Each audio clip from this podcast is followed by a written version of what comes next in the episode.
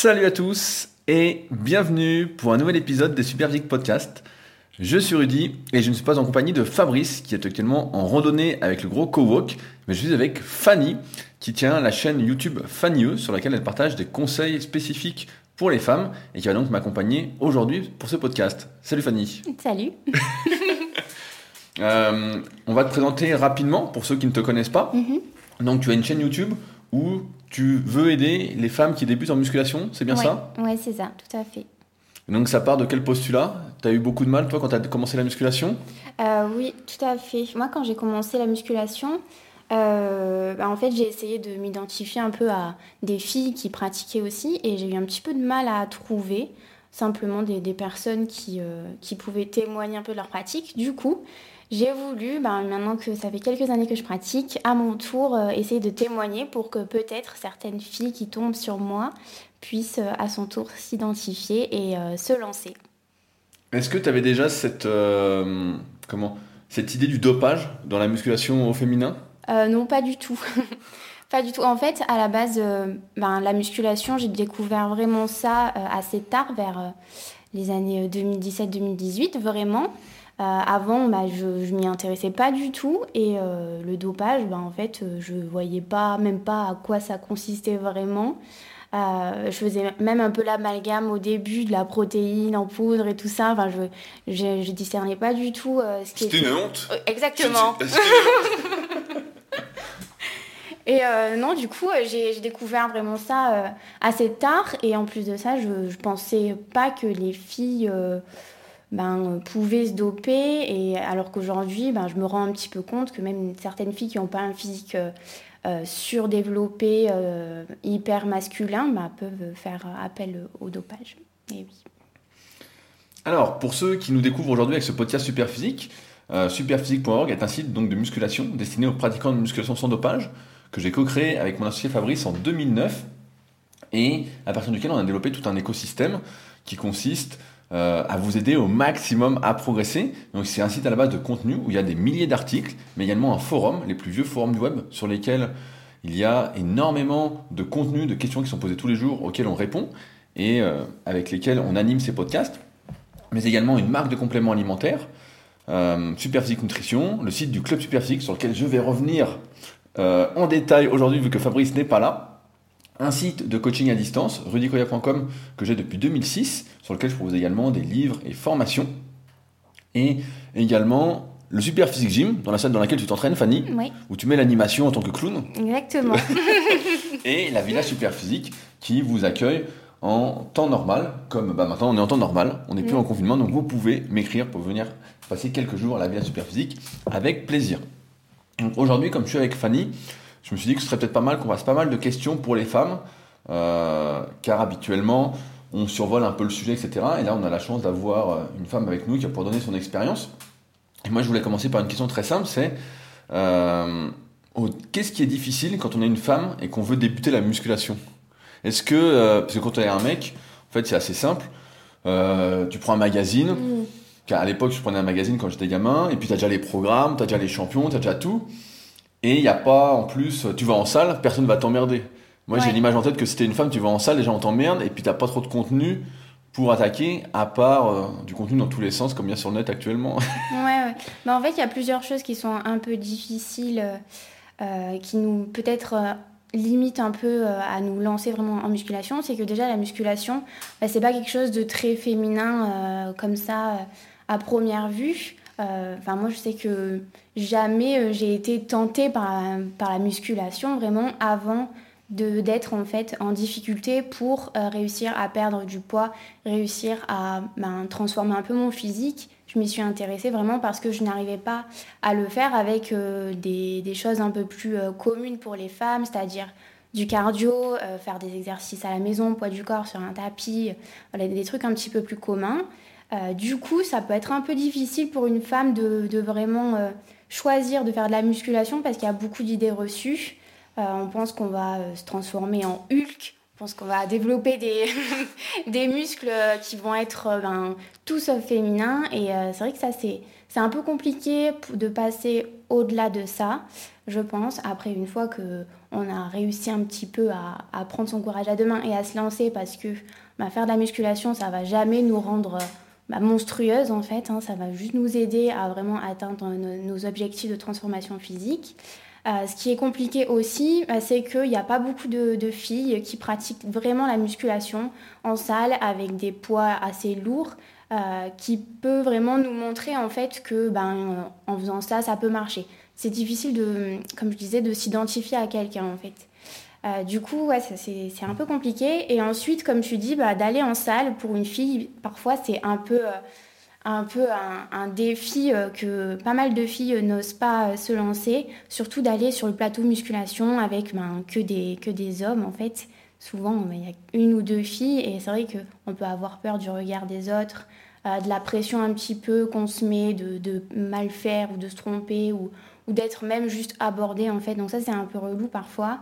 Euh, donc ça, ça peut être compliqué, mais euh, c'est quand même possible et euh, j'encourage toutes les filles à se lancer. T'as commencé où Toi, t'as été directement en salle? Bah moi, en fait, j'ai eu la chance de me lancer en home gym. non, bah, c'est quoi ta première expérience en salle alors? Ma première expérience en salle, je pense que c'était, si je me souviens bien, une année après euh, avoir commencé, c'était vers 2018-2019, donc c'était assez tard quand même. Et malgré ça, ça a été vraiment euh, quelque chose d'assez malaisant pour moi. Pourquoi? Parce que j'étais la seule fille, parce que c'était la première fois, et parce que en plus de ça, c'était une salle où euh, il n'y avait pas beaucoup de monde, et du coup, ben, j'avais l'impression que tout le monde épiait un peu mes faits et gestes. Et en plus de la star de la salle. Bah oui, mais j'imagine que ça doit être, ça doit être assez courant un peu de penser ça pour une fille, parce que ben Peut-être que nous aussi, on regarde un peu tout ce qui se passe parce que ça nous est un peu inconnu. Et on a l'impression que, ben, du coup, on est un peu euh, comme, euh, comme une bête de foire, quoi.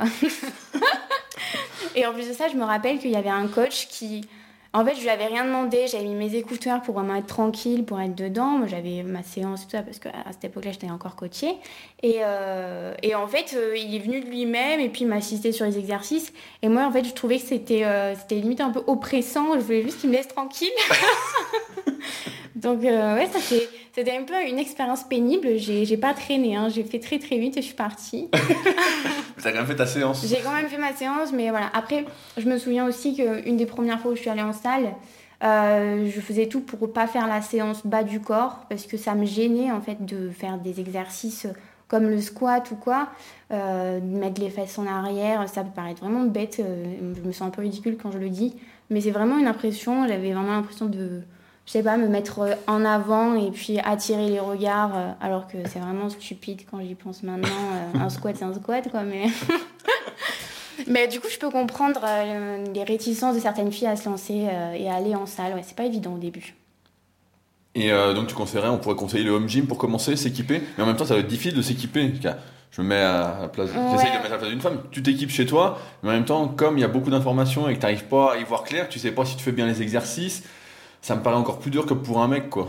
Ouais, c'est quand même, faut, faut quand même le vouloir, quoi. Pour se faire un home gym où tu vas pouvoir progresser, il faut quand même avoir un peu de matériel. Donc euh, c'est sûr que le mieux c'est d'aller en salle. Après, moi, euh, ce que je pourrais conseiller, c'est d'essayer de trouver une salle assez euh, cool en fait. une salle, une petite salle comme les comment dire le super physique gym exactement non comme les petits clubs ou peut-être éviter les, les, les, grosses salles commerciales où il y a beaucoup beaucoup de monde si on a le choix vraiment plus se diriger vers des petits comités en fait ou euh, peut-être que ça serait, ça serait un petit peu plus tranquille. Ou alors, ben, dans un premier temps, pour aussi essayer d'y aller euh, avec une personne, ça, ça, peut être un peu plus euh, gérable au début. Je sais que moi, ça m'aidait de ne pas être toute seule. avant que j'oublie, je voulais faire un petit point d'actualité. La semaine dernière, je vous avais annoncé que l'application SP Training sur iPhone et sur le Play Store allait être mise à jour. Et ça y est, elle a été mise à jour. Donc euh, n'hésitez pas à la télécharger si vous ne l'avez pas encore fait pour la tester. Le premier mois, je rappelle, est gratuit. Et euh, c'est une application qui reprend la méthodologie qu'on a développée euh, avec Superphysique, à savoir avec les cycles de progression, et donc qui sert en même temps de cas d'entraînement. Donc c'est une super appli que je ne peux que vous recommander. Donc n'hésitez pas à la tester. Aussi, avant que j'oublie, la semaine dernière, j'avais posé une question pour le club Superphysique, à savoir si on finissait la saison. Donc le site est clubsuperphysique.org. Et malheureusement, ça ferait sourire Fabrice, j'ai reçu très très peu de réponses pour la continuité de cette saison-là. Donc euh, on va s'arrêter là pour cette saison 2020 et on reprendra donc euh, d'ici fin de l'année. Donc je ferai le calendrier des compétitions euh, pour la saison 2020-2021 d'ici la fin de l'été afin de la lancer normalement comme d'habitude. Je ne sais plus quand c'était, je crois que c'était début novembre la première épreuve.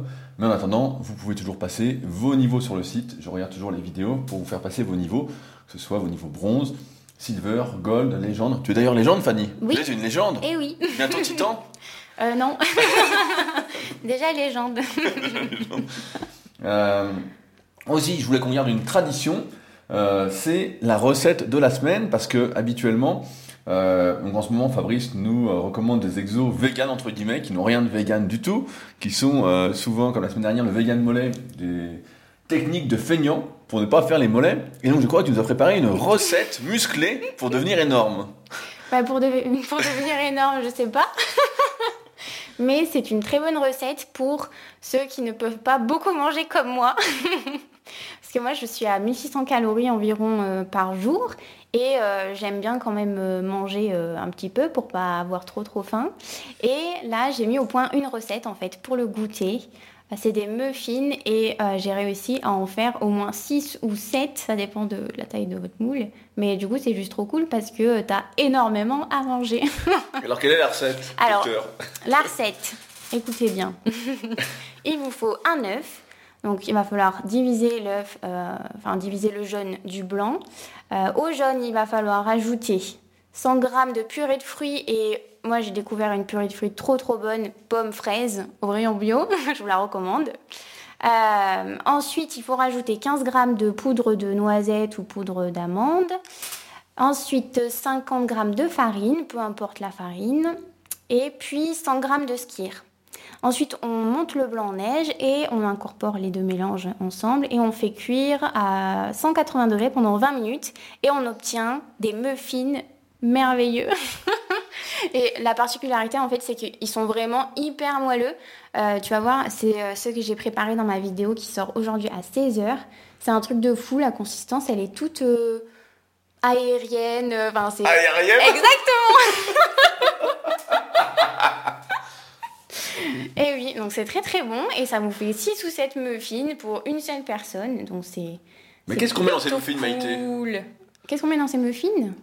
On les mange nature Ben, ils sont déjà aromatisés. Ah oui Ouais, c'est du pain euh, Mais à, non à la- à la purée, quoi. Pas du tout Ça a goût à la pomme et à la fraise. Du coup, ah oui, j'ai pas dit, il faut mettre un peu de stevia pour ajouter encore un petit goût sucré, mais la pomme et la fraise suffisent euh, normalement. C'est une voilà. excellente recette. Franchement, c'est très très bon. Je t'en ferai. Oui, bah, non, mais je t'en ferai pas. je, vais manger, je vais manger les tiens, comme ça, ça va être réglé. Euh, alors, comme d'habitude, voilà, dans ces podcasts, on répond aux questions qui sont posées sur les forums Superphysique, donc superphysique.org puis forum. On essaye de répondre un peu aux questions qui nous inspirent le plus. En même temps, comme Fanny est là, comme j'ai dit, on va en profiter pour traiter des sujets un peu plus féminins, même s'il n'y a pas beaucoup de questions euh, de femmes sur le forum. Il y a, il commence à y avoir de plus en plus de femmes qui tiennent un cahier d'entraînement. Il y a toujours sur les forums une rubrique cahier d'entraînement. Et donc, euh, vous êtes de plus en plus, et je crois que tu tiens ton cahier d'entraînement désormais. Tout à fait. Donc, euh, ça commence à se remplir un petit peu. Euh, J'avais une, une question, rien à voir, qui me vient. Mais aujourd'hui, on voit beaucoup sur le net, que ce soit sur les réseaux sociaux, YouTube, etc., euh, des coachs, entre guillemets, qui proposent des programmes sans matériel, au poids du corps, et qui promettent euh, des super résultats. Mhm. C'est c'est vrai, on a, regardé, on a regardé ça juste avant. Ouais, oui. Euh, Qu'est-ce que tu en penses, docteur? Docteur. je suis pas docteur. hein. bah, moi, je- j'en pense que. Est-ce qu'on peut avoir des résultats? Parce que je pense qu'il y a beaucoup de femmes qui se disent Oui. Moi, j'ai peur de la musculation, j'ai peur des haltères, etc. Et est-ce que, euh, là, on a vu juste avant, on va pas citer de nom, mais on regardait des programmes que de- des influenceuses vendaient, Mm. du genre en 10 semaines, devenez. euh, on voyait des avant-après de fessiers qui étaient incroyables, hein, des trucs, on se disait, Ouais, mais en ouais. 10 semaines, c'est impossible, hein, c'est truc de fou. Et euh, est-ce que on peut vraiment se transformer physiquement en s'entraînant qu'au poids du corps? Euh, Est-ce que toi, tu es devenu Hulk, justement, après 3 ans de musculation? Eh bien, euh, je, vais- je vais parler en mon nom. hein. Ouais. Mais moi, déjà, il faut dire que avant de vraiment me mettre à la musculation, j'ai eu ma période poids du corps à la maison. Je l'ai fait. Euh, honnêtement, ça n'a rien fait. Mon physique n'a pas bougé. Euh, est-ce que je conseillerais à quelqu'un de faire un programme poids du corps à la maison? Bah, Je le conseillerais peut-être pour quelqu'un qui ne fait absolument pas de sport, pour mettre un premier pas un peu dans le monde de la musculation remise en forme. Peut-être que c'est une étape nécessaire, comme moi je suis passée par là, pour ensuite se diriger euh, vers ben, de la vraie musculation. Euh, ensuite, est-ce que ça suffit au poids du corps, un programme de 3-4 semaines ou je ne sais combien, à bah, se transformer? euh, J'en suis pas du tout convaincue.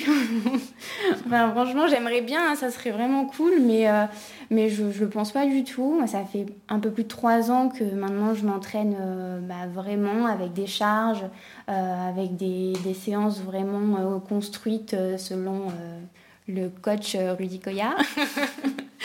Et euh, ben oui, j'ai évolué physiquement. Après, euh, c'est pas une transformation spectaculaire. Euh, j'ai pas non plus des muscles qui me sont poussés de façon abominable. Donc, je pense que c'est vraiment très progressif. une transformation physique, ça prend du temps, mais ça nécessite quand même bah, de, une certaine intensité à l'entraînement. Et au poids du corps, on va vite être limité en fait. Donc ça peut être cool au tout début, je pense, après, euh, peut-être que tu as un avis différent, mais euh, je pense, ouais, au tout, tout, tout début, pour quelqu'un qui fait pas du tout de sport, ça, ça peut être une bonne introduction, mais, euh, mais voilà, ça va pas suffire, il va falloir aller beaucoup plus loin. donc je vous conseille la muscu avec des charges lourdes et puis un entraînement adapté à vous et à vos objectifs. Bah, moi, de mon œil extérieur, qui n'est pas très objectif, hein, euh, j'ai l'impression qu'on prend vraiment les femmes encore plus pour des cons que pour des que les mecs pour des cons avec les programmes en mm. fait. J'ai vraiment l'impression que c'est le truc euh, ayez des résultats sans effort, sans bouger de chez vous. La fois on était tombé aussi sur euh, je cite pas de nom, hein, mais tu reconnaîtras, mm-hmm. euh, les programmes 3 fois 20 à 30 minutes par semaine. tu te souviens pas?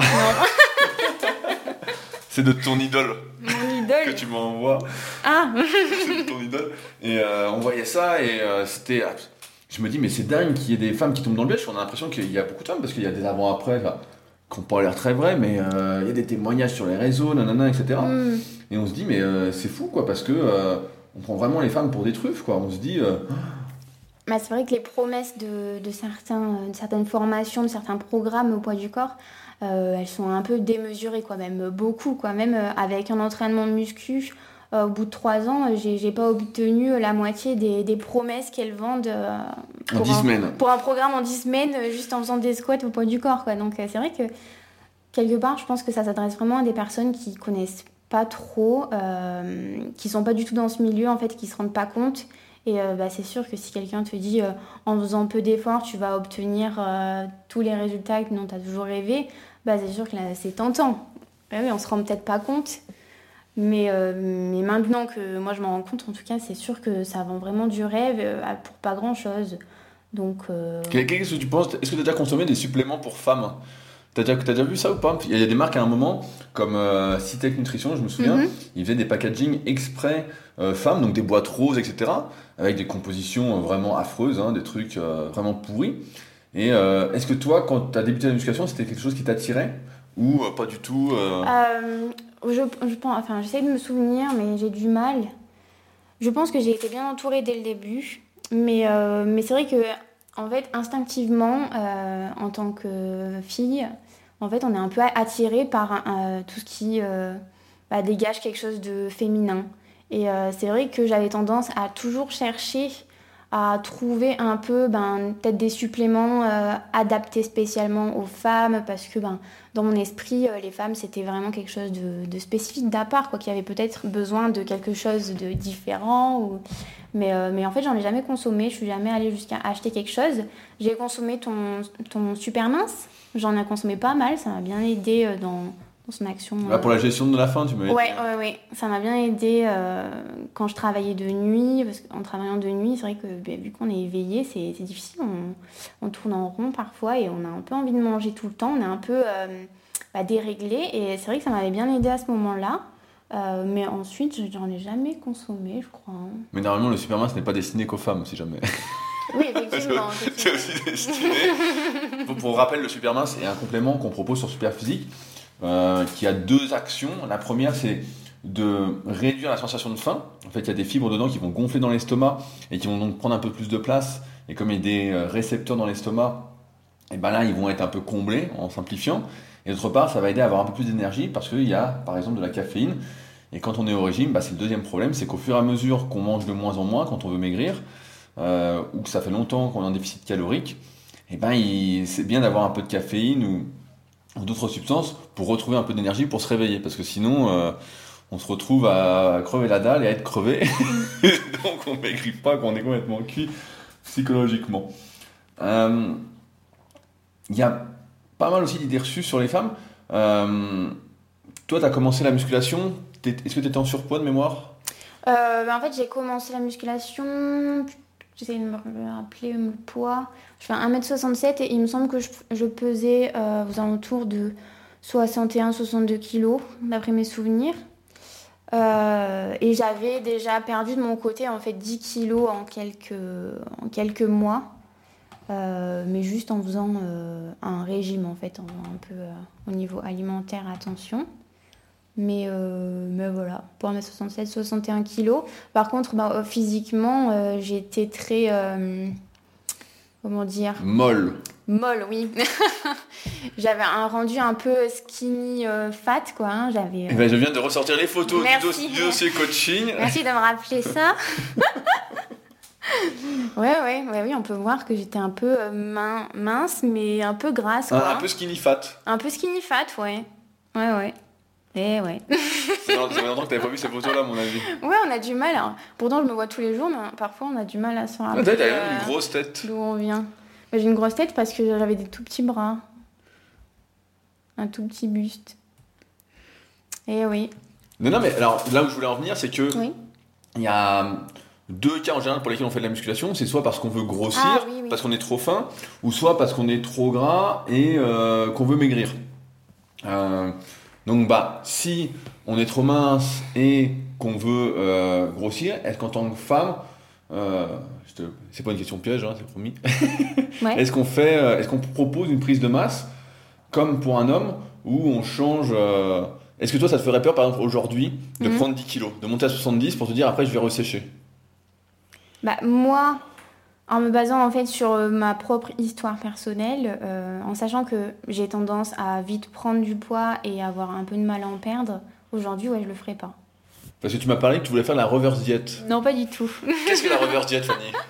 Bah, je ne suis pas assez renseignée pour te donner une réponse précise, mais en gros, de ce que j'en ai compris, c'est euh, d'essayer de relancer son métabolisme en, en, augmentant en fait ses apports caloriques progressivement, il me semble pouvoir plus manger à terme. Mais ouais, euh, bah, en fait, je, te charrie là-dessus, mais ça a l'air d'être un peu à, la mode ces derniers temps. Ça fait un petit moment que je vois passer ça. Et euh, c'est vrai que sur le papier, c'est assez tentant. Euh, en général, quand on fait un régime, quand on fait une sèche, et qu'on veut vraiment sécher, on va assez loin dans la sèche, on doit à un moment bah, voilà, descendre vraiment bas, bas, bas. Et quand on remange progressivement après, il arrive parfois que une, deux, trois semaines, on continue à maigrir une fois qu'on a commencé à manger progressivement. Et dans ce cas-là, bah, c'est un peu ce principe-là, sauf que là, ce serait le principe en fait euh, habituel. Quoi. Là, si tu mangeais 1600 mm. calories, on se dirait, bah tiens, tu vas passer à 1650, puis 1700, puis 1750, puis 1800 mm. sur 4-5 euh, semaines, en 150 calories par semaine, et on verrait ce que ça donne. Et ça se trouve, tu pourrais peut-être manger plus. Après, j'ai du mal à y croire, parce que vu qu'on a déjà fait des petits tests, on a bien vu que des fois, 20 grammes de féculents près, euh, t'es rincé. T'étais rincé. Mais c'est un principe un peu particulier. Donc, euh, toi, tu disais, bah non, la prise de masse. Après, moi, j'ai tendance à penser aussi d'expérience que, comme tu l'as dit, une femme, pour moi, ça a plus de mal à sécher, la plupart en tout cas. Et c'est pourquoi la prise de gras, déjà que pour un homme, on a du mal à recommander de prendre du gras euh, à fond, je vais pas dire à fond, mais exagérément, de pas trop forcer la prise de poids. La forcer quand même si on est très mince, hein, mais pas de la force à fond. Pour une femme, j'ai j'ai tendance à dire, d'expérience encore une fois, que je serais vraiment moins enclin à faire faire une prise de masse parce mm. que le gras est beaucoup plus difficile à perdre. Maintenant, dans l'autre sens, pour maigrir, mm. bah là, euh, on sait tous à peu près ce qu'il faut faire, on en a parlé dans pas mal de podcasts. Donc, euh, le plus dur étant de ne pas faire d'écart, a priori. Mais oui. en fait, le plus dur, c'est pas, pas le plus dur, mais ce qui peut être un peu complexe, c'est de vraiment cerner ses besoins et ensuite bah, d'adapter selon ses objectifs. Après, je pense par, par, exemple pour la prise de masse que c'est vraiment au cas par cas. Je suis sûre qu'il y a des, il y a des femmes qui, qui ont du mal à prendre du poids euh, qui sont assez euh, longilignes. Euh, ça doit peut-être dépendre aussi de leurs antécédents. Peut-être c'est des personnes qui n'ont pas énormément mangé étant jeunes.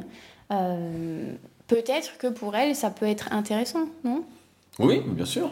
Donc c'est vraiment au cas par cas. C'est vrai qu'on a tendance à généraliser que bah, les femmes, elles mangent toutes peu. Mais en fait, il y a vraiment des bah, des, des pas des exceptions, mais c'est vraiment au cas par cas.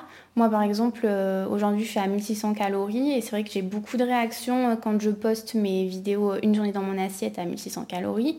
et on me dit, mais il faut que tu fasses une reverse diète, ton métabolisme, il, va pas du tout, c'est trop bas.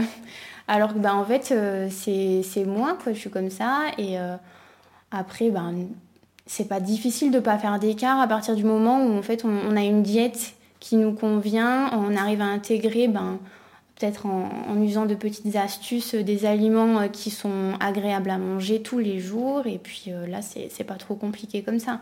C'est sûr que si on mange tout le temps bah, du, du thon et du riz et que c'est pas quelque chose qu'on adore, bon, bah, après, il y en a qui adorent, hein, mais, mais si c'est pas quelque chose qui nous donne vraiment envie, bah, c'est vrai que ça peut être compliqué. On peut être plus tenté d'aller manger un peu n'importe quoi.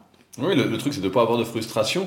c'est pour ça qu'à chaque fois, donc avec Fabrice, on recommande de, d'essayer d'avoir une alimentation qui mm. respecte ses goûts. Parce que si ça ne respecte pas ses goûts, bah, en fait, euh, c'est intenable à terme. En fait.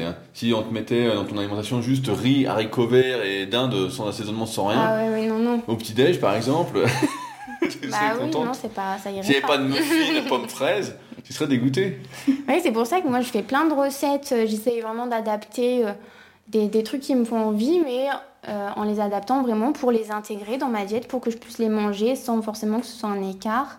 Et euh, comme ça, ça me fait plaisir, je suis contente et j'ai pas envie après de, de déraper et d'aller manger je ne sais quoi. Mais bon, ça, ça se fait vraiment progressivement. Il faut vraiment apprendre euh, ben, à se connaître. Moi, au début, je mangeais vraiment n'importe quoi. Il y a 3-4 ans en arrière, c'était catastrophique. Mais vraiment, et, euh, et ça s'est fait très progressivement. J'y suis allée petit à petit, j'ai supprimé bah, certains aliments comme euh, les chips, tout ça. Et, T'en as mangé dernièrement, il paraît Euh, non. C'est vrai que tu as, manqué, tu as mangé un paquet de chips? C'était un écart. Mais euh, ouais, enfin, moi, je conseillerais vraiment de faire les choses progressivement euh, pour justement ne pas être trop frustré dès le début, mais de de trouver euh, des petites alternatives pour euh, que ça se passe en douceur, euh, parce que sinon, si c'est brutal, il y a de fortes chances qu'en fait qu'on ne tienne pas. Donc, ben, si on ne tient pas, on n'arrive pas à atteindre nos objectifs. Donc bon, voilà. en parlant d'objectifs, quels sont tous tes objectifs en musculation? Mes objectifs en musculation. Est-ce que c'est parce que quand tu es un, un, gars, en général, bon bah voilà, tu veux perdre du poids, tu veux prendre du muscle, etc. Mais en gros, on a tous un idéal un peu physique euh, qui est euh, assez musclé, assez sec, etc. Et comme tu dis tout à l'heure, il n'y a pas trop de modèles pour les femmes. Donc. Euh, bah, en ce moment, mes objectifs, ils, évoluent un petit peu. il y a quelques mois en arrière, je t'aurais donné peut-être une perf au développé couché ou au squat. Maintenant, mes objectifs, ils sont peut-être un peu plus physique en fait. Euh, mon objectif c'est d'essayer de, bah, de continuer à faire de la musculation, d'essayer de développer mon physique, euh, de le faire progresser. Euh, après moi j'aime bien les physiques un peu comme, je sais pas si elle est américaine ou anglaise, mais c'est Cassandra Martin. Je trouve que c'est vraiment un physique qui pour moi est bah, un peu l'idéal, on va dire, ou en tout cas, ça me, je sais pas, ça me motive en tout cas à continuer. Euh, donc voilà, le but est de faire le maximum pour avoir le meilleur physique possible. Est-ce que le but est de craquer tes chemises et tes t-shirts euh, J'aimerais un peu plus développer mon bas du corps. parce que mon bas du corps est un peu en retrait, parce que nous avons tout misé depuis le début sur le haut, parce que je voulais à tout prix réussir les dips et les tractions. Maintenant, il est temps de développer le bas du corps. Ça bah, suffit. Tu, tu, feras la catégorie men's physique féminin qui n'existe pas encore. J'aurai un short de bain. tu le truc qui n'existe pas encore. Oh non Avis à tous les organisateurs de compétition, la catégorie men's physique féminin en short. Women physique. Ce serait bien ça, un short maillot de bain. Bah non Énorme En plus, t'as déjà des mollets. Mais C'est vrai que j'ai des gros mollets. Alors tu les fais depuis deux mois. Eh oui Avant, elle ne les faisait pas. Euh, euh, plus généralement, donc je vais répondre à quelques questions qui ont été posées sur le forum. On reviendra après sur les questions pour femmes. Euh, une question de William qui dit Je ne sais pas si ma question est intéressante, mais pour moi elle me semble pertinente. En général, est-ce mieux par exemple lors d'une séance jambes d'alterner entre un exercice pour les quadriceps et un exercice pour les ischio-jambiers? Par exemple, squat, soulevé de terre aux haltères pour les ischios, presse à cuisse, leg. Ou c'est mieux de coller les deux exercices quadriceps et les deux ischios, car alterner permettrait de reposer les quadriceps pendant que les ischios prennent le relais, et ainsi de mieux performer sur ces exercices, puisqu'on se repose toujours un peu entre. Cette question peut aussi se poser, par exemple lors d'une séance dos. Est-ce mieux d'alterner un exercice de tirage horizontal et vertical, ou de faire tous les exercices horizontaux puis tous les verticales? Merci pour ta réponse. Le but étant l'hypertrophie musculaire. Alors toi, dans ta séance cuisse, est-ce que tu devrais alterner les exercices ou tu préfères tous euh, faire d'abord tous les quads avant de faire tous les ischios? Moi j'aurais tendance à penser, j'ai jamais testé d'alterner, mais euh, je, je pense que je préférerais euh, me consacrer au quad puis aux ischios. Voilà, c'est. euh, Ta préférence actuelle Ouais. Tu ne vois pas par exemple si en ce moment tu fais pas mal d'exercices de fessiers, faire un exercice de fessiers, puis un exercice d'ischio, un exercice de quad Tu préfères d'abord mieux localiser comme tu as du mal? Bah, je, pré- je préférerais ouais, localiser pour, parce que j'essaye vraiment de ressentir bah, la contraction, tout ça, me, vraiment me focaliser sur le muscle. Euh, du coup, j'aurais peur de me disperser un petit peu. Mais euh, après, j'ai jamais testé, donc ça peut se tester. hein, mais- Bah, moi, il y, a- y y plusieurs euh, cas de figure. Bah, on a notamment Tom à la salle, bah, tu vois faire. euh, Oui, oui. On rigole, on dit qu'il fait sa séance mollet. Alors qu'il fait pas sa séance mollet. Mais en fait, quand tu es en fin de cycle de progression, par exemple, là, bah, je vais prendre l'exemple de Tom, fait sa séance cuisse donc, tous les jeudis. Mhm. Et euh, quand il est au hack squat et qu'il fait des séries de, à partir de 16, 18, 20, bah, on, on voit qu'il est tout blanc, après il est rincé. Ouais, ça me permet de se reposer. Voilà. Et donc lui, entre deux exos euh, difficiles, bah, il va caler un exercice de mollet. Donc on se fout de sa gueule en lui disant bah tu fais les mollets, euh, belle séance mollet, etc.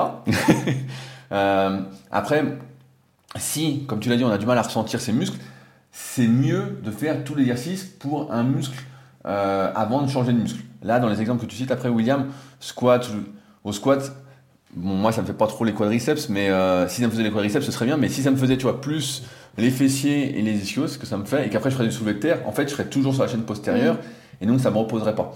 Mais après, c'est un truc que moi j'aime bien faire faire, comme pour dans l'exemple de Tom, en fait, si on fait des séries assez dures en fin de cycle, alterner les exercices peut faire du bien.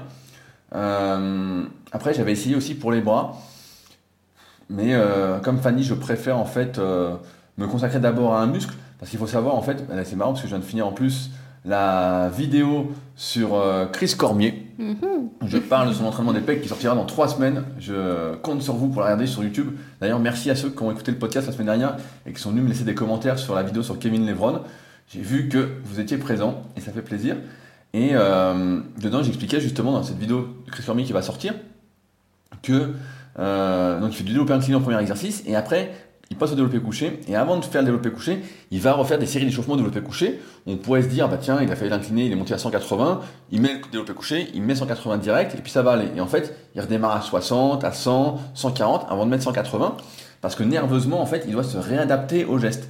Et on peut imaginer également euh, pour nos muscles que lorsqu'on va changer, on va faire par exemple un exercice biceps, puis après un exercice triceps, avant de passer à un biceps, en fait on va perturber son système nerveux et à chaque fois il va falloir se, le rééchauffer, c'est pas le Mhm. terme, mais euh, le, ré, le ressolliciter, euh, ressolliciter le bon circuit nerveux, on va dire ça comme ça, et donc ça va nécessiter plus de temps que si on enchaîne tout. Alors après évidemment sur les perfs, si on alterne, c'est mieux, mais j'ai aussi tendance à penser que de toute façon, on n'a que euh, un, voire deux exercices en fonction de son niveau sur lesquels on peut vraiment forcer, avant de passer sur des exercices plus euh, où on va chercher la congestion. De toute façon, on n'a pas une énergie illimitée.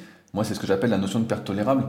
Donc, je parle dans le tome 3 de la méthode superphysique, à savoir que, euh, pareil, la séance de Cormier, vous verrez, elle est vraiment euh, pleine d'enseignements. Il fait trois exercices de développé et on voit que le troisième, bah, il n'a plus rien dans le sac. Bah, forcément, il est tout cramé et c'est un peu trop. Et donc, je serais plus d'avis bah, de faire les deux exercices, comme là, squat, presse à cuisse, avant peut-être de passer aux ischios, Euh, mais après, si on est en fin de cycle et qu'on est rincé, comme Tom là par exemple, et que tout à l'heure on parlait de cas par cas, Mm. on n'a pas vraiment euh, le choix, sinon on va faire n'importe quoi, bah, mieux vaut prendre son temps euh, pour le faire. Mais sinon, dans la plupart des cas, c'est mieux parce qu'en fait, on a déjà eu, comme on, avait parlé dans le podcast, les trois facteurs de l'hypertrophie musculaire. Euh, on avait dit que voilà, il fallait réunir le meilleur équilibre entre, entre, euh, stress mécanique et euh, non, tension mécanique et stress métabolique, euh, plus la progression. Et donc, euh, si on alterne les exercices euh, dans la séance, et ben en fait, le stress métabolique est un peu moins important. Et donc, j'ai d'expérience, j'ai l'impression que c'est quand même moins efficace que d'enchaîner tous les exercices. Quand je dis enchaîner, je recommande de prendre son temps entre les exercices. Combien de temps tu prends entre les exercices, Fanny? Toi, tu traînes un peu à la salle d'ailleurs. Euh, honnêtement, je mesure pas, euh, je lance pas le chronomètre entre les exercices. Je mesure le temps de repos entre les séries, mais entre les exercices, euh, je mesure pas trop. Après, euh, franchement, je traîne pas, hein, non, t'abuses. Je t'ai déjà vu prendre 10 minutes entre deux exercices. Non, non, non, ça c'est peut-être exceptionnel, mais en général, pff, franchement, je, je traîne pas trop. Je, franchement, je saurais pas dire, hein, je mesure pas. Je vais, prendre un, un exemple. Je crois que c'est quand c'est lundi, tu as fait les cuisses. Ouais. C'est ce que j'ai vu. Et euh, bah, donc, tu avais fait, je sais plus tu avais fait ton gobelet squat où tu n'étais pas contente. Et euh, après, donc, tu as fait, je sais plus, tu as dû faire les fentes, etc. Et euh, tu allais faire le soulevé de terre euh, sumo. Et là, tu t'es échauffé, etc. Et donc, on peut dire que entre ta première, série, Ah, oui. ta première série de travail de sumo et la dernière série de travail de l'exercice précédent, tu avais au moins 10 minutes. Euh, peut-être. Allez, ouais. 6 minutes. Voilà, entre 5 et 10 minutes peut-être. Mais ça, c'est c'est sur des exercices assez, spéci- assez spécifiques comme le sumo où ouais, j'essaye de prendre le temps de- d'étirer un peu les adducteurs.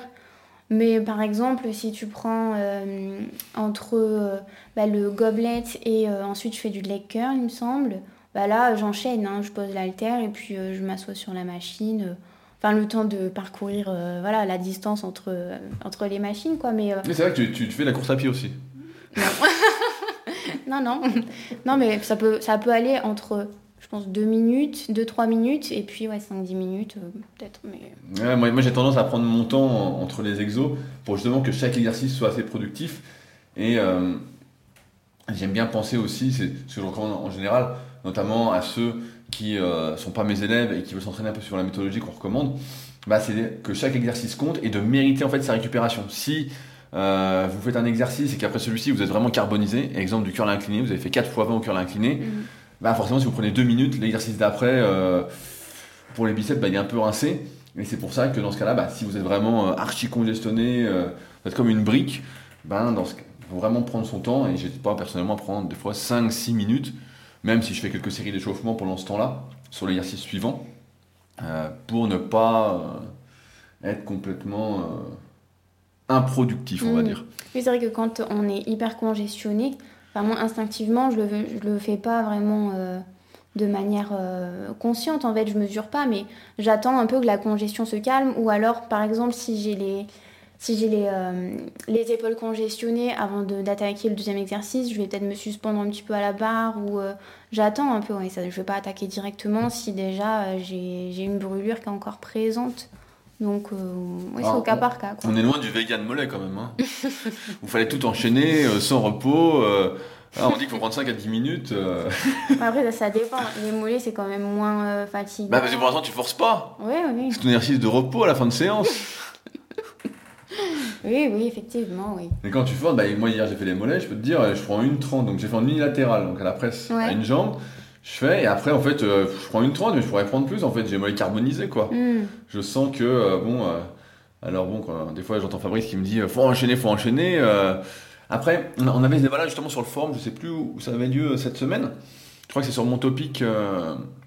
j'ai un topic, en fait, un sujet sur le forum où on peut poser, me poser directement des questions. Et j'ai oublié ce que je voulais dire, qu'est-ce que je disais? Que t'as fait un tour. Voilà, et il y avait, je sais plus comment il s'appelle, alors je vais essayer de le retrouver, mais euh, c'est une question que j'ai répondu, je crois, juste euh, au-dessus, et elle était assez intéressante. J'arrive pas à la retrouver exactement, je suis désolé pour celui qui l'a posée, mais en gros, le truc consistait à dire, euh, la personne faisait 4 x 20 à 10 kg au curl incliné, et en fait, quand elle avait fait, elle était partie de 4 x 12, ah voilà, je l'ai. Voilà, Franck, c'est une question de Franck. Voilà. Je sais qu'il faut progresser en poids pour gagner du muscle, mais pas à tout prix, non. Il faudra que le temps de repos reste raisonnable. Imaginons un cas extrême, je valide les 4 x 20 à 11 kg, mais je prends 5 minutes de repos entre chaque série. Est-ce que cela fait encore sens? Est-ce que compléter ce cycle avec 10 minutes de repos fait encore sens? À mon avis, non. D'où mon idée serait de faire un cycle intermédiaire. 3 x 20 à 10 kg avec 2 minutes 45 de récupération, une fois que je l'ai validé avec 3 minutes. 3 x 20 à 10 kg avec 2 minutes 40 et réduire ainsi comme ça jusqu'à arriver à 2 minutes de récupération avant d'attaquer mon nouveau cycle à 4 séries de 10 à 11 kg avec 1 minute 30 de récupération. Donc eh ben, j'ai trouvé que c'était une excellente idée, sauf que, encore une fois d'expérience, quand on est de niveau débutant, semi-débutant, légèrement intermédiaire, on a remarqué que ce qui procurait le plus de gains musculaires, ben, en fait, c'était la progression en poids et en répétition, et non pas la diminution du temps de récupération, qui est, à mon sens, avec le recul après 20 ans d'entraînement, une excellente stratégie quand on commence à mettre des poids vraiment très très lourds et qu'on sent qu'on va se niquer à mettre de plus en plus lourd, qu'on n'a pas envie de s'arracher un muscle, comme tous les pros que euh, j'analyse en ce moment euh, sur YouTube. Mais en fait, diminuer le temps de récupération, c'est privilégier le stress métabolique et pour la plupart des individus, alors il y en a chez qui ça va être plus efficace, mais c'est moins efficace que d'augmenter euh, la tension mécanique. Donc les poids et les répétitions. Donc c'est pourquoi il faut privilégier ça. Et après, quelle est la limite en temps de récupération? Ben, En fait, souvent on met un temps de récupération qui est fonction d'une part bah, de son caractère. Il y en a qui n'aiment pas attendre. Je me souviens de Gaëlle, qui est également une de mes élèves, qui au mm. tout début, je t'en parlais hier, euh, la première fois que je l'ai vue, elle m'avait dit euh, Je peux pas prendre plus de 30 secondes de récupération entre les séries. Et je disais, bon, bah, on va commencer comme ça, et puis maintenant, bah, quand elle a 2-3 minutes, ça va. Mais au début, elle pouvait pas. C'était pas son caractère, elle, est speed, etc. Et euh, il y en a d'autres bah, qui aiment bien prendre leur temps, etc. Mais souvent, voilà, le temps de récupération, même s'il dépend de comment on a forcé, en théorie, bah, on, a des, on a des contraintes de temps qui font que si vous n'avez qu'une heure pour vous entraîner, forcément, les 3 minutes, c'est pas possible. Là, j'ai un élève qui a commencé cette semaine, euh, Jürgen, je sais pas s'il nous écoute, et qui justement, bah, dans sa salle, c'est limité à une heure.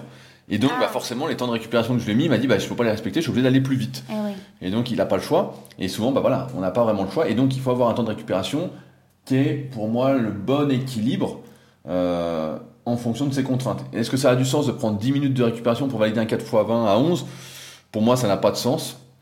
Euh, est-ce que prendre 5 minutes, ça a du sens? Si c'est vraiment un objectif important pour soi, c'est la dernière série, mais si c'est 5 minutes à chaque série, j'ai envie de dire, bah, dans ce cas-là, mieux vaut faire, comme on vient de dire précédemment, faire une série de triceps entre. Parce que là, euh, ça fait long. Bah, j'ai déjà pris des temps de récupération très très longs, et dans ce cas-là, je faisais justement voilà, des, des supersets modifiés antagonistes, où je pouvais faire une série de 20 au cœur incliné, prendre 2 minutes, faire une série de triceps, puis 2 minutes, puis repasser au cœur incliné, etc. Euh, vraiment sur une fin de cycle, ça c'est quelque chose qu'on peut très très bien concevoir. Mais après, 5 euh, minutes, ça me paraît long. D'expérience, voilà, moi, mon meilleur compromis, c'est aux alentours de 3 minutes je vois que euh, 2033 minutes, et à chaque fois que j'essaye de réduire le temps de récupération, je sens que c'est pas bon. En ce moment, bah, je progresse pas mal au hip thrust, et c'est parce que j'ai augmenté le temps de récupération. Avant, j'étais à 1 minute 30, et je disais, euh, c'est marrant, euh, il y a Kiki, donc Kylian Hagen sur euh, YouTube, qui fait partie de la Super Physique Team, qui met plus de 300, et je me dis, putain, mais c'est fou, il est hyper fort, et puis il se fait un peu de ma gueule. Et je me disais, putain, mais c'est fou ce que tu mets. Et donc là, j'ai augmenté la récupération d'abord à 2 minutes, puis à 2.30, et puis là, à 2.30, j'ai l'impression, je me dis, mais ça va faire que monter. Pour information, pour ceux qui veulent savoir, je viens de passer 3 x 10 à 200 et je ne mettrai pas la vidéo parce que ça me fait ressortir le ventre que je n'ai pas. C'est une vidéo affreuse. Il est où le gailage C'est là, c'était affreux. Euh, bravo. Je me suis dit, putain, et pourtant j'ai essayé de tenir le ventre, mais comme la barre appuie à fond, ben voilà. Et euh, en montant le temps de récupération, bah, ça te donne une nouvelle marge en fait, et il est plus profitable, je pense, au début en tout cas, sur un exercice quand on débute, voilà, bah, d'augmenter un peu le temps de récupération pour pouvoir mettre plus lourd, etc. Et après, quand ça devient vraiment trop lourd, etc. Donc moi, par exemple, au développé couché, parce que quand j'arrive vers entre 120 et 130 en série, je sens que ça me fait plus de mal que de bien. Bah, dans ce cas-là, mieux vaut que je réduise le temps de récupération pour mettre moins lourd et essayer, je dis bien essayer, de compenser le manque de poids, le manque de poids relatif, par euh, euh, un stress métabolique plus important.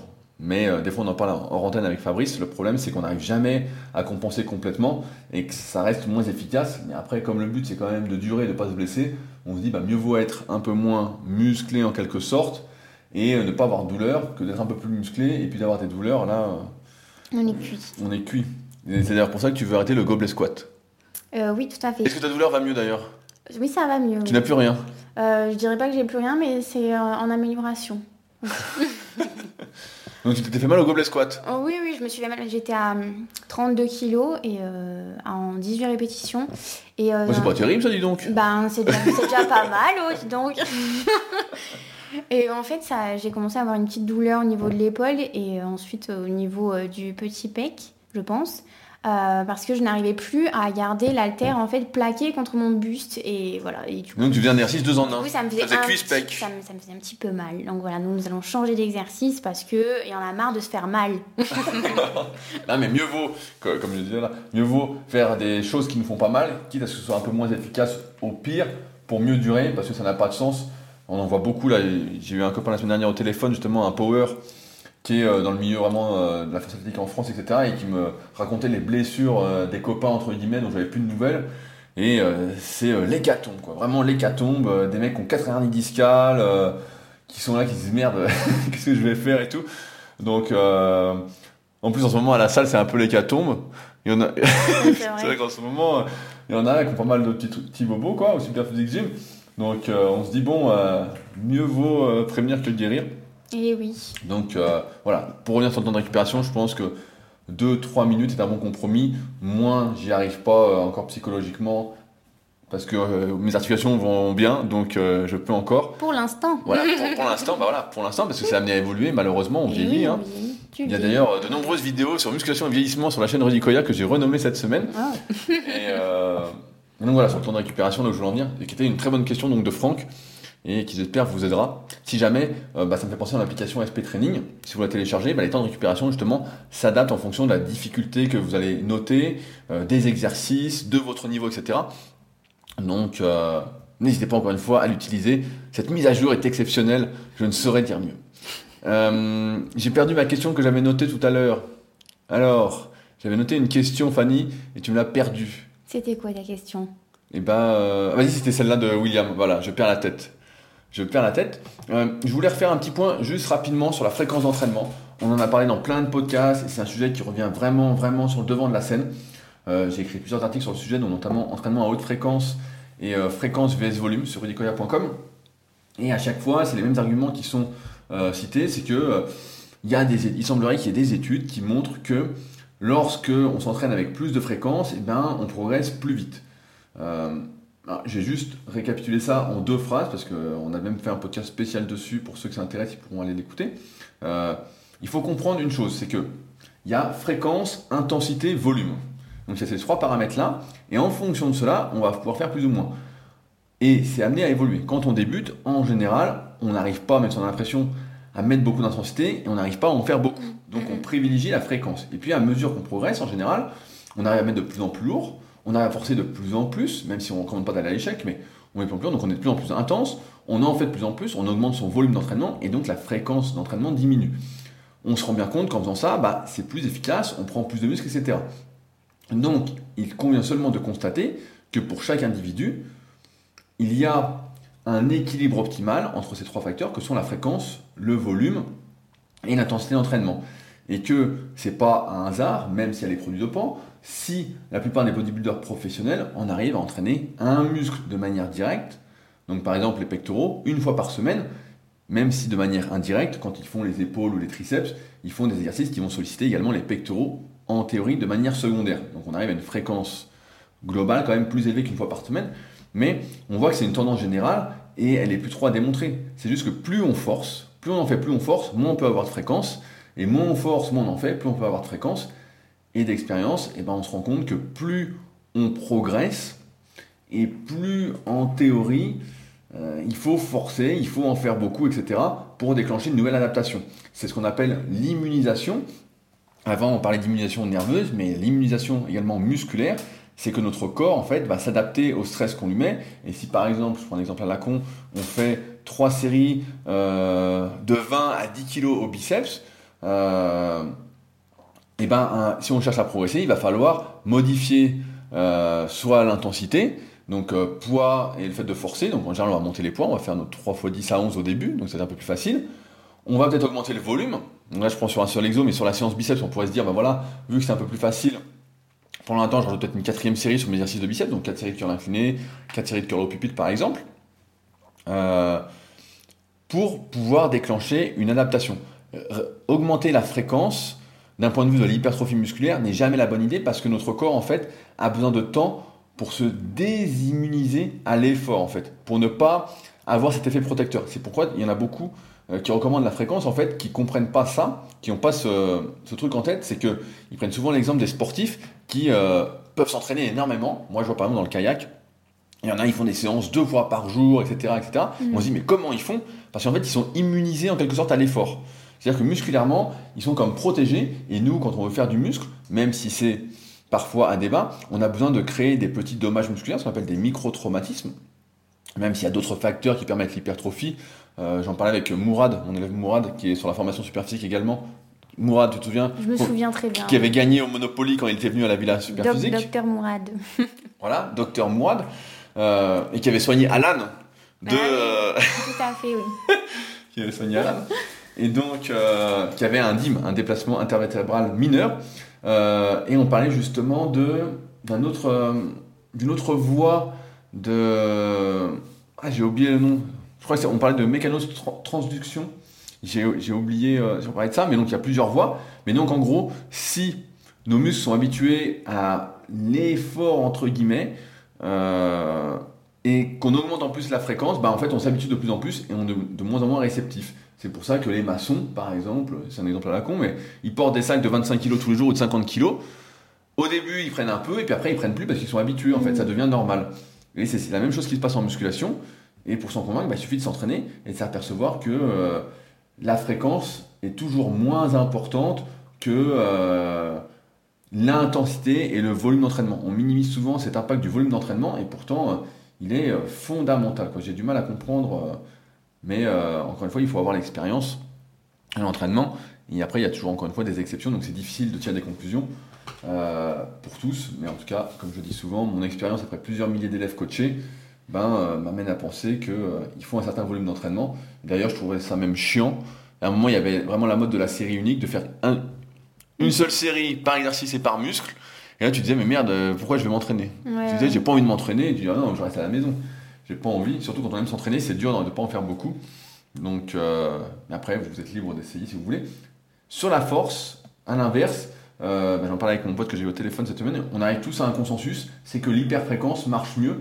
Certes, c'est beaucoup plus destructeur pour les articulations, notamment sur le squat, sur le terre, même sur le coucher, pour les épaules, etc. Même si on fait beaucoup de travail de prévention, de prophylaxie, hein, c'est pas suffisant. Mais on voit bien que comme on force normalement moins, on est ce qu'on appelle RPE 7, donc note de difficulté 7 euh, ou 8, et eh ben, euh, répéter les mouvements de plus en plus souvent permet voilà, cette immunisation musculaire, donc on a moins de courbatures, on a moins de dégâts, etc. Et une meilleure efficience, une meilleure efficacité nerveuse en fait. On apprend vraiment mieux les mouvements, c'est ce qu'on appelle l'apprentissage moteur, et on est plus efficace, on arrive à monter plus vite.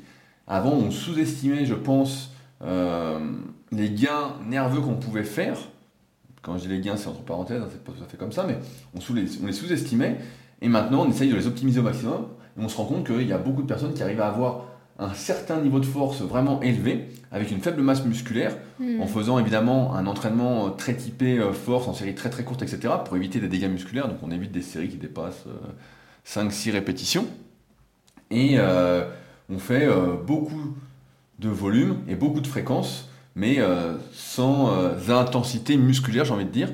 Et ça, ça marche bien pour la force. Mais euh, voilà, j'en avais parlé dans l'article Fréquence vs volume en musculation. C'est mon plus long article sur mon site redicola.com, donc n'hésitez pas à aller le voir. Tiens, est-ce que tu as déjà fait un, arrêt d'entraînement, Fanny? Est-ce que tu as déjà arrêté de t'entraîner? Non. Tu jamais arrêté de t'entraîner? Jamais. Mais les vacances? Jamais. Moi, on m'a dit que les vacances faisaient du bien. Non. Écoute, je n'ai jamais arrêter de m'entraîner. Peut-être que, parce que euh, les premières années d'entraînement, euh, il me semble de souvenir qu'on était à trois séances par semaine et euh, avec mon travail, c'était parfois compliqué. Donc peut-être que au plus long, j'ai passé quatre jours sans m'entraîner. Mais non, je me suis jamais arrêtée. Vraiment, on m'a dit qu'il fallait prendre des vacances, que ça faisait du bien, le repos, tout ça. Ben écoute, on dit beaucoup de choses. Hein. Après, est-ce que. tu devrais essayer je vais prendre 10 jours de repos, 2 semaines de repos pour voir. Non, non, ça va. Alors, on a une question sur le forum de Dova KD. Bonjour, j'ai fait de la musculation pendant environ 1,8 ans. Je précis. Sais, pas ce que c'est. Voilà, on va dire à peu près euh, deux ans, voilà, il a fait l'émission pendant... 18 ans. voilà, c'est difficile à comprendre. J'ai dû faire une pause d'environ 9 mois à cause d'une formation en études sup, ne me laissant plus de temps, plus le virus Covid-19. Cela nous amène à aujourd'hui. J'ai Mhm. recommencé dès l'ouverture des salles, j'ai pu constater la perte de force et d'habitude, je m'attendais évidemment, la perte de force et d'habitude. J'ai recommencé avec le même programme, avec moins de poids et éventuellement de plus longues pauses, histoire de me relancer. Cependant, entre ma première et ma deuxième séance push, je suis en programme PPL x5, donc je vais y revenir après. Mes poids ont drastiquement diminué, je sens que je n'ai pas réussi à récupérer entièrement alors que j'ai effectué une pause de quasiment une semaine entre les deux. Selon vous, est-ce que je dois continuer comme ça? Et attendre que cela revienne ou alors c'est un signe que mon corps est fatigué et je dois faire quelque chose en conséquence Un autre exemple, je n'arrive même plus à faire une traction depuis que j'ai recommencé la salle alors que je pouvais en faire plusieurs malgré ma pause de 9 mois. Merci à tous. Alors, pour ceux qui ne connaissent pas, le programme PPL, Push Pull Day, en fait, c'est qu'on fait tout l'exercice de poussée dans une séance, donc tout ce qui va être pectoraux, deltoïdes antérieurs et triceps. Dans une autre séance, on va faire tout ce qui est tirage, donc euh, tout ce qui est dos, exercice pour l'arrière d'épaule et euh, biceps, et une séance cuisse. Et euh, c'est Mhm. particulièrement à la mode, notamment chez les jeunes, parce que quand on est plus jeune, etc., on peut supporter une, une fréquence d'entraînement plus élevée, on récupère mieux, on a plus de jus, on est souvent étudiant, donc euh, on a- même si on ne s'en rend pas compte, on a la vie idéale Et oui. pour vraiment bien progresser. Et ce qu'il raconte fait, fait rebond à ce que j'expliquais précédemment. En fait, c'est que là, comme il, il est désentraîné, il a fait une séance, il a plus du tout de protection, en quelque sorte, plus du tout d'immunisation. On est toujours plus ou moins Mm. immunisé. Et ben en fait, il a eu d'énormes courbatures. C'est comme, si- c'est comme si vous sautiez une séance cuisse une semaine et vous la refaites après. C'est affreux. Vous pouvez plus du tout vous asseoir. Moi, j'ai plein d'élèves qui ont repris justement là après le confinement et ils peuvent plus bouger. Ils m'ont dit c'est affreux, c'est affreux, euh, c'est affreux. Et je les comprends. Et euh, donc là, évidemment, il est un peu difficile de tirer des conclusions après une semaine d'entraînement, sachant qu'il va se refaire à l'effort. Et il faut donc seulement, à mon avis, persévérer. euh, et ça va, ça va revenir en fait. Euh, si, comme je le pense, il est de niveau débutant ou semi-débutant, cette fréquence PPL x5 euh, est un bon compromis. De toute façon, là, je me souviens dans le bouquin Le CV d'un de Dorian Yates, celui-ci disait que jusqu'à je sais plus quel niveau, il entraînait un muscle tous les 5 jours. Donc là, ça doit être un muscle tous les 3-4 jours, le même muscle tous les 3-4 jours. Donc, ce qui me paraît être une bonne idée à continuer. C'est juste que là, bah, tu n'étais plus habitué, tu te rends bien compte que euh, il faut un certain niveau euh, d'entraînement, parce que là, tu es complètement désentraîné. Après, il y a pas mal de théories là-dessus qui circulent, qui sont assez intéressantes, euh, du moins en théorie, mais j'ai plus de mal à les appliquer en pratique, mais ce serait de se désimmuniser en fait à un exercice complètement avant de le refaire. Le problème, c'est quand on s'entraîne avec des charges libres, ben, euh, si on perd l'habitude de faire un exercice, on n'a plus tout la technique et on perd vraiment en force. Et c'est pour ça que c'est plus applicable sur machine. On pourrait se dire, par exemple, je fais du développé incliné euh, à la machine, euh, et puis je ne refais pas pendant un mois, et quand je refais, bah forcément, je vais avoir des courbatures au haut de pec parce que je suis plus habitué à contracter aussi bien si on réagit, bien évidemment, au développé incliné de machine pour le haut de pec. Ça dépend de votre morphoanatomie. Je rappelle que s'il y en a qui veulent faire leur analyse morphoanatomique, euh, j'ai tout compilé dans le tome 1 et le tome 2 de la méthode superphysique avec des photos et surtout des vidéos d'analyse euh, morpho-anatomique. D'ailleurs, Fanny, tu avais été analysée, mais ce n'est pas dans cette formation, c'est dans la formation superphysique complète. Oui, Est-ce oui. que tu t'en souviens? Je m'en souviens très bien, oui. C'était au tout début et c'est pas beau à voir. C'est qu'on cherchait des filles à analyser, parce que comme on l'a dit en début de podcast, en fait, il y a très très peu de filles qui font de la musculation vraiment sérieusement. Et c'est pourquoi quand il y en a certaines qui m'écrivent, qui me disent voilà, quel niveau on peut avoir, il n'y a pas beaucoup d'avant-après de femmes sur ton site, etc. Il faudrait que j'en mette, mais euh, j'ai la flemme de mettre des avant-après sur le site. Enfin bon, Mais C'est important, il faut que tu en mettes. Voilà, faut que j'en mette plus. Mais euh, comme il y a très peu de filles qui font de la musculation longtemps, bah, effectivement, euh, je sais plus où je voulais en venir. Ben, tu voulais en venir que tu as fait mon analyse alors que euh, mon physique n'était pas top. C'est ça que je voulais. Ah. Je veux dire, voilà, ceux qui plus loin sur l'analyse morpho-anatomique, voilà, il y a tout dans le tome 1 et le tome 2 de la méthode superphysique. Et vous pourrez facilement déterminer euh, si, par exemple, pour l'incliner, ça va vous faire le haut de pec ou pas. Ça se voit assez facilement si l'avant d'épaule a pris le dessus ou pas. Et euh, comme ça, vous gagnerez du temps et vous éviterez de perdre votre temps. Enfin bon, ça, c'est une théorie, en tout cas, sur la désimmunisation et l'alternance d'exercices qui peut euh, avoir un intérêt si vous entraînez surtout sur machine ou si vous avez des douleurs qui vous empêchent de faire certains exercices. Mais dans ce cas-là, je vous dirais de trouver des exercices qui vous conviennent mieux d'un point de vue morpho-anatomique, ceux qui ne vous provoquent pas de douleur, parce que, encore une fois, ça n'a pas de sens de s'entraîner euh, avec autant de douleur. Euh, je voulais traiter une autre question, c'est une question de Tuan Batu, euh, qui pose souvent des très très très bonnes questions. Donc je ne sais pas où il habite, mais il dit en raison du confinement qui se prolonge, j'ai fini par acheter deux bandes élastiques pour compléter mon modeste home gym et j'ai regardé les vidéos YouTube de James Grage. Je connais pas? Bodybuilder américain au physique balèze qui ne dit s'entraîner qu'avec cela depuis plusieurs années. Ces vidéos sont très pédagogiques. Et pour commencer, même si un point m'est apparu trop partisan, d'après lui, un profil de tension est supérieur aux autres pour l'hypertrophie musculaire et c'est celui que procurent les bandes élastiques, quel que soit l'exercice, à savoir le profil où la résistance est maximale lors de la phase de contraction. Peak contraction. Il me semblait pourtant qu'il était préférable au cours d'une même séance de justement varier les exercices, certains avec une résistance maxi lors de la phase d'étirement, écarté avec halter par exemple, et d'autres avec une résistance maxi lors de la phase de contraction, machine, pec deck par exemple. Qu'en est-il? Il dit aussi que c'est pendant la phase négative que le plus de dégâts est causé et que c'est pendant la phase isométrique que le plus de stress métabolique est créé. Merci d'avance pour vos avis. Alors, est-ce que tu es déjà entraîné avec des élastiques? Oui, bah, je m'entraîne euh, actuellement avec euh, des élastiques sur euh, plusieurs exercices. je fais des écartés élastiques debout. je fais du kickback avec élastique et pas à la poulie. Pour les fessiers? Pour les fessiers, oui. Et qu'est-ce que je fais d'autre? Avec élastique. Je fais euh, pas mal d'activation de, fessiers avec des, petites bandes élastiques, là, des glutes bandes. Je crois que c'est tout. Je sais pas tout ce que tu fais exactement en échauffement. exercice caché que tu fais à la maison. non, c'est tout. C'est tout ce que je fais avec élastique. Mais, euh, mais en tout cas, de ce que j'en fais, euh, j'aime assez les sensations, tout ça. Alors, pour euh, revenir sur ce que dit ce bodybuilder américain. Donc déjà, quand je lis bodybuilder américain, au physique balèze, ça sent le dopage. Donc déjà, je me méfierais euh, énormément. Euh, effectivement, il y a certains exercices qui vont plus mettre une tension d'étirement et d'autres une tension de contraction. et on sait que, selon la règle physiologique de la relation tension-longueur, bah, en fait, ce qui est le mieux pour les muscles, entre guillemets, c'est là où ils sont le plus forts en tout cas, c'est quand ils sont ni trop étirés ni trop raccourcis.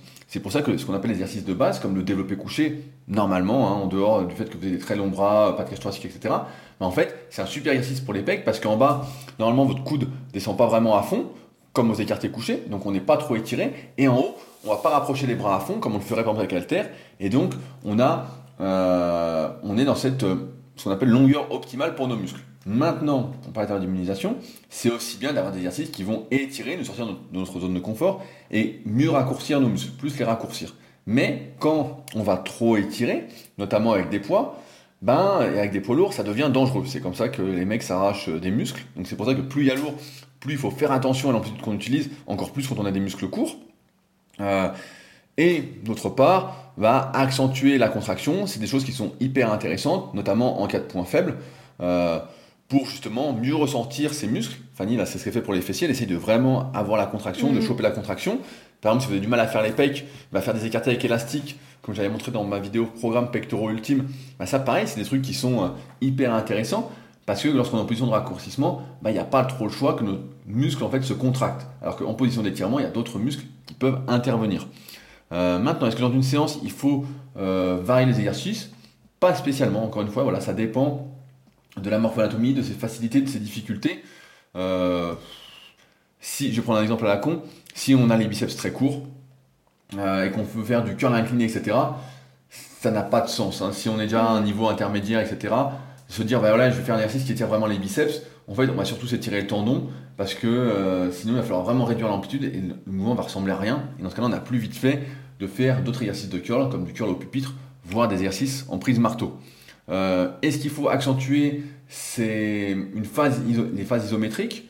Donc là, euh, tout ce qui est euh, phase de contraction, donc par exemple, je vais prendre l'exercice des écartés avec élastique. Si on accentue la contraction en haut et qu'on reste en haut comme ça, c'est un bon exercice d'activation. C'est un peu comme l'exercice de fessier que Fanny fait en début de séance. Mm-hmm. ça va être de l'activation et donc ça intéresse. Ça peut être de l'apprentissage moteur pour apprendre à son cerveau où sont ses muscles.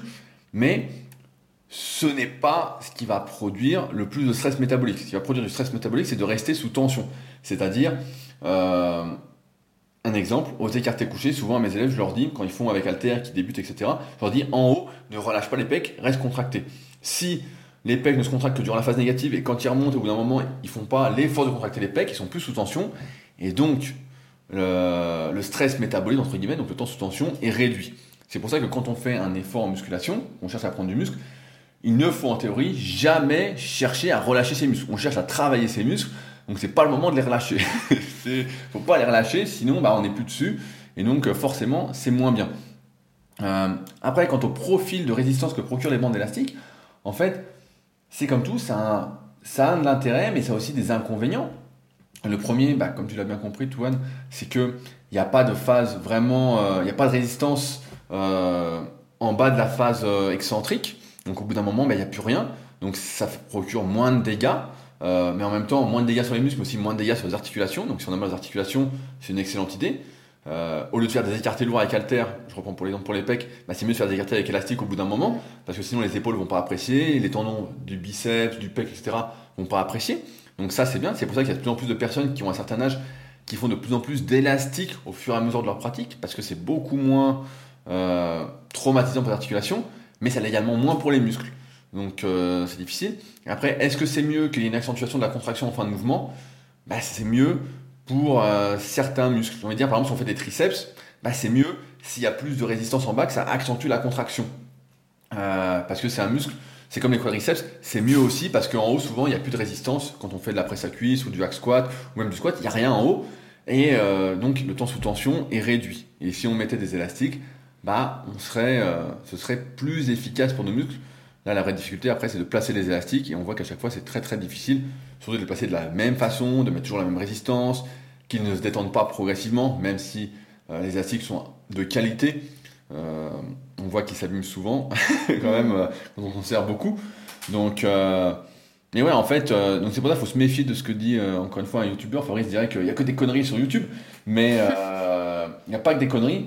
Mais c'est vrai que quand c'est très marqué, ben voilà, il y a un souci. Il y a du pour et du contre, et on a vu qu'avec le confinement, beaucoup s'y sont mis, et puis on dit ah bah c'est bien, etc. Moi, j'ai jamais trop apprécié pour l'instant. Il y a des exercices que je fais aussi avec élastique. En ce moment, je fais pas mal d'extensions triceps à la, ce que j'appelle à la poulie, mais sans la poulie, juste avec élastique, en fin de séance, une fois que j'ai fait mes deux exercices euh, lourds dont, j'en parlais tout à l'heure, je recommandais, pour les triceps. Mais euh, sinon, ouais, c'est pas, c'est pas supérieur en fait. Chaque forme de résistance va avoir des avantages, inconvénients. Et euh, comme il y a toujours cette histoire d'immunisation, ça peut être intéressant d'avoir plusieurs courbes de résistance, résistance, on va dire, durant la séance. Donc avoir si vous avez déjà un certain niveau, sinon il faut vraiment rester aux bases. Hein, J'essaie de pas trop. Euh, voilà, si vous êtes semi-débutant, débutant, semi-débutant, intermédiaire, si vous êtes intermédiaire plus, vous avez le droit. pas, avant. Euh, ça peut être intéressant à ce niveau-là, bah, voilà, d'avoir plusieurs types de résistance, voire d'avoir des séances de, avec que des élastiques par exemple, on peut imaginer, euh, même si c'est l'extrême, et des séances qu'avec barre, et puis des séances qu'avec des machines, etc. des machines qui ont une bonne résistance, hein, sur pareil, il y a beaucoup de machines où la résistance n'est pas terrible.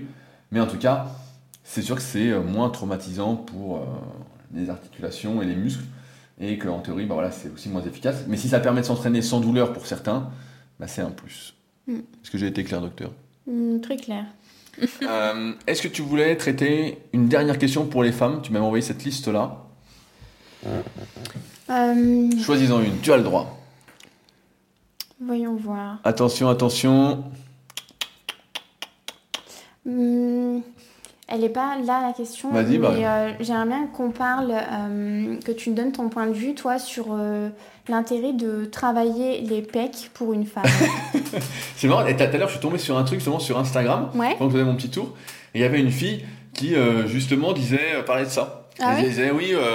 Bon, c'est des conneries. Hein. Elle disait que sa poitrine tenait mieux grâce à ses pectoraux. Ouais, ouais, Donc, elle disait c'est grâce aux pecs. Les femmes parlent jamais des pecs. Les pecs c'est important. Nanana. et bah, l'intérêt, c'est L'intérêt pour prendre du muscle L'intérêt bah, Est-ce qu'il y a un intérêt déjà? Moi, j'ai un, avis dessus parce que je les travaille depuis le début. Depuis que j'ai commencé, je travaille le corps en entier. Mais euh, je sais qu'il y a beaucoup de filles voilà, qui se demandent voilà, euh, est-ce que vraiment il y a un intérêt? Est-ce qu'il n'y a pas plus d'inconvénients euh, de les travailler d'un point de vue esthétique? Voilà, est-ce que... Ouais, bah après, après, la notion d'esthétique, elle est un peu propre à chacun moi, c'est comme si un mec fait du foot, ou fait même fait pas de foot, et il dit Moi, j'aime pas les cuisses, je fais pas les cuisses. Donc, on va se dire bah, C'est pas un guerrier. Donc, on peut dire Est-ce que c'est pas une guerrière? Donc, euh, non, mais après, dire ça, oui. après l'intérêt esthétique, c'est sûr qu'il y a beaucoup de femmes qui se disent Voilà, si je fais les pecs, je vais perdre des seins, ou euh, il y en a qui pensent que ça va remonter les seins, etc. le seul truc que ça va faire, c'est si on prend des pecs. Déjà, de mon expérience, la plupart des femmes ont un potentiel pec qui est euh, Assez limité. assez limité. En général, elles prennent plus dans les épaules et dans les triceps. Ouais, Et on peut le voir notamment même sur l'exercice de développé couché. C'est en bas que c'est dur et c'est pas en haut. Il y a un profil, une euh, courbe de force qui est différente de celle des mecs, notamment de ceux qui ont des pecs. Où moi, par exemple, bah, en bas ça explose et c'est après que ça devient dur. Ouais. Et toutes les femmes en général, c'est en bas que c'est dur et après ça décolle. Hmm. Donc tu dois voir, toi c'est en bas, Ouais, tu sens que tu as du mal et après ça va. Euh, donc le potentiel est déjà limité. Donc qu'est-ce que ça va faire si on développe les pecs? Bah euh, sachant qu'une femme prend du muscle en théorie quand même beaucoup moins rapidement qu'un homme, que c'est beaucoup plus difficile, ça demande plus d'efforts, etc. Donc euh, si c'est une vraie guerrière euh, et qu'elle arrive à prendre un peu de pec, bah voilà, ça fera un peu la forme du pec. Si euh, ça peut pousser un peu les seins en avant parce que ça fait de l'épaisseur, Oui. mais bon, elle va pas prendre euh, 3 cm de pec. Hein. Déjà, si tu prends un centimètre de pec, C'est beau. déjà, même, voilà, même pour un mec, t'es content. Et ensuite, donc ça remontera pas les seins. Et est-ce que ça fait perdre des seins? Bah, en fait, ce qui fait perdre des seins, c'est de perdre du gras. Eh oui. Donc, euh, si on perd du gras, on perd des seins. Si on perd pas de gras et qu'on prend des pecs, bah, on perd pas de seins non plus. Donc, euh, donc voilà. Après, euh, à, chaque, à chacune de les faire ou pas, c'est comme pour les cuisses. Souvent, on se marre avec Fabrice tout ça, mais celui qui veut pas faire un muscle, il fait pas. Celui qui veut faire vegan mollet, il fait vegan mollet, mais Mais c'est vrai que tu as, un petit peu dans l'esprit féminin, tu vois, bah, on veut surtout développer ses fessiers, euh, bé- euh, comment dire, diminuer un peu euh, voilà, le- ses bras, et puis, puis voilà. Et c'est vrai que les pecs, bah, on n'y pense pas trop, et c'est vrai qu'il y en a certaines qui se disent ben, quel est l'intérêt, quoi. Après, est-ce que de ne pas les faire, ça a des inconvénients? Hormis de ne pas être guerrier. Bah, en théorie, vu nos habitudes d'aujourd'hui, j'ai envie de dire que non. Euh, vu qu'on est tout le temps assis, on a souvent les épaules en avant, etc. On voit bien, on recommande souvent de faire deux fois plus de dos, justement, que de pec. Parce que pour se redresser, pour avoir plus de trapèze moyen, plus de trapèze inférieur, pour avoir les épaules un peu plus en arrière, etc. Se tenir plus droit. Donc, il n'y a pas vraiment d'inconvénient euh, à ne pas les faire. Mhm. C'est pas gênant euh, particulièrement. Après, on va se priver d'exercices qui sont particulièrement efficaces. Tu vois, même si on parle pas des pecs, euh, d'exercices qui vont vraiment être pour les pecs, si, si on veut pas du tout les faire, on va pas faire de coucher prise serré, Ouais. on va pas faire de dips. Euh, Il y a plein d'exercices qu'on va peut-être pas faire, alors que ils pourraient être vachement efficaces euh, pour prendre des triceps et des épaules. Mhm. Donc, euh, Après, moi, de, de mon expérience de travailler ces pecs, euh, en fait, je trouve que ça a eu plein d'avantages déjà esthétiques. Je trouve que ça améliore euh, vraiment l'aspect en fait du décolleté, même si ça n'a pas de. Euh, Une fois, je suis tombée sur une image en fait où c'était un petit programme à faire pour faire l'effet push-up en fait, pour vraiment remonter. Et tu voyais un petit dessin de, bah, de seins du coup qui était beaucoup plus compact entre eux là avec le petit sillon. Bah, ça, en fait, non, ça, ça va pas faire ça. Par contre, de ce que moi je vois sur moi, euh, ça améliore quand même l'aspect du décolleté, ça, euh, ça met un peu de relief. Et, euh, et puis c'est quand même cool de pouvoir faire du développé couché quand on est une femme. Je trouve que c'est un exercice vraiment qui est plaisant à faire, qui est complet. On va développer aussi les épaules, les triceps. est-ce que tu veux le look du mec qui a abusé du bench Hein? T'as pas connu ça, le look du mec qui a abusé du bench? Non, c'est qu'est-ce que c'est? Tu n'écoutes pas tous les podcasts super physiques, c'est une honte. Mais écoute, euh, j'essaie de suivre, il y en a beaucoup. Hein. Et ben, le look du mec qui a abusé du bench, c'était un truc qu'on avait au début des années 2000. C'est-à-dire que souvent les mecs qui font du développé couché et qui arrivent à vraiment bien progresser dessus, et ben ils ont un look un peu euh, commun. Ils ont des gros pecs, des gros épaules, des gros triceps, des gros trapèzes. Ils Et ont vraiment un, un look solide du haut en fait. Ok. Et donc, euh, bah, pour les femmes, là, je pose la question, est-ce que ça fait pareil? Non, bah non, pas du tout. Là, moi, j'ai un point fort épaule, on va le dire, quand on regarde euh, mon physique. Et euh, pour autant, mes épaules, elles ne débordent pas du débardeur. Elles sont, elles sont bien, quoi. Mais à quoi ça sert de s'entraîner alors? Bah, s'entraîner, ça n'a pas que un intérêt physique après, hein, c'est une construction aussi du mental, c'est un bien-être, mais c'est vrai. Après, bien sûr, c'est toujours plaisant de voir que le physique évolue, qu'on arrive à le- à l'emmener où on veut l'emmener, mais, euh, mais c'est pas que ça aussi. Devient fort. on devient forte même. Ce sera donc le mot de la fin. Euh, Fanny, si on veut te suivre, où est-ce qu'on te retrouve? Alors, on peut me retrouver ben, sur Instagram. J'ai un compte euh, où j'essaie vraiment de publier tous les jours euh, pour euh, essayer de partager ben, ma propre pratique. Et puis en plus de ça, de plus en plus de filles me rejoignent, donc c'est très très bien, je suis très contente. Et, comment il s'appelle ce compte Instagram? C'est Fanny Engels, mon, Comment ça s'écrit? F-A-2-N-Y, E-N-G-E-L-S, tout attaché. J'ai l'impression d'être à l'école. Et bah, sur mon compte, enfin sur ma, chaîne YouTube, Fanny E. voilà. Donc E juste un E? C'est ça. Et qu'est-ce qu'on retrouve dessus? Et on retrouve deux vidéos par semaine, dont une qui va sortir d'ailleurs dans euh, à peu près 30 minutes. C'est une journée dans mon assiette, je vous tease un peu. Bah, à, ce moment-là, euh, la vidéo sera sortie puisqu'il sera publié vendredi. Ah, mais oui, c'est vrai Nous ne sommes pas à la radio en direct. Ah oui, on n'est pas en direct. Euh, donc voilà, donc j'essaye de poster des vidéos. Euh, ben, c'est les vidéos en fait que moi j'aurais aimé euh, avoir et dont j'aurais peut-être eu, certainement eu besoin à mes débuts. Donc voilà, j'essaye d'aider à ma façon un peu les filles qui en ont besoin. Et bien voilà, ce sera le mot de la fin. Pour rappel, si vous avez des questions, n'hésitez pas à utiliser les forums Superphysique, superphysique.org puis forum. Comme vous voyez, on répond dans la bonne humeur. La semaine prochaine, normalement, Fabrice sera de retour de sa randonnée et on devrait avoir des anecdotes à dormir debout et des fausses recettes. On n'aura pas une aussi bonne recette. On sera dégoûté. Peut-être avoir pour mettre la catégorie la recette de Fanny de la semaine. Et eh oui. et donc sur ce, ben, on se retrouve la semaine prochaine pour un nouvel épisode. Salut à tous. Salut.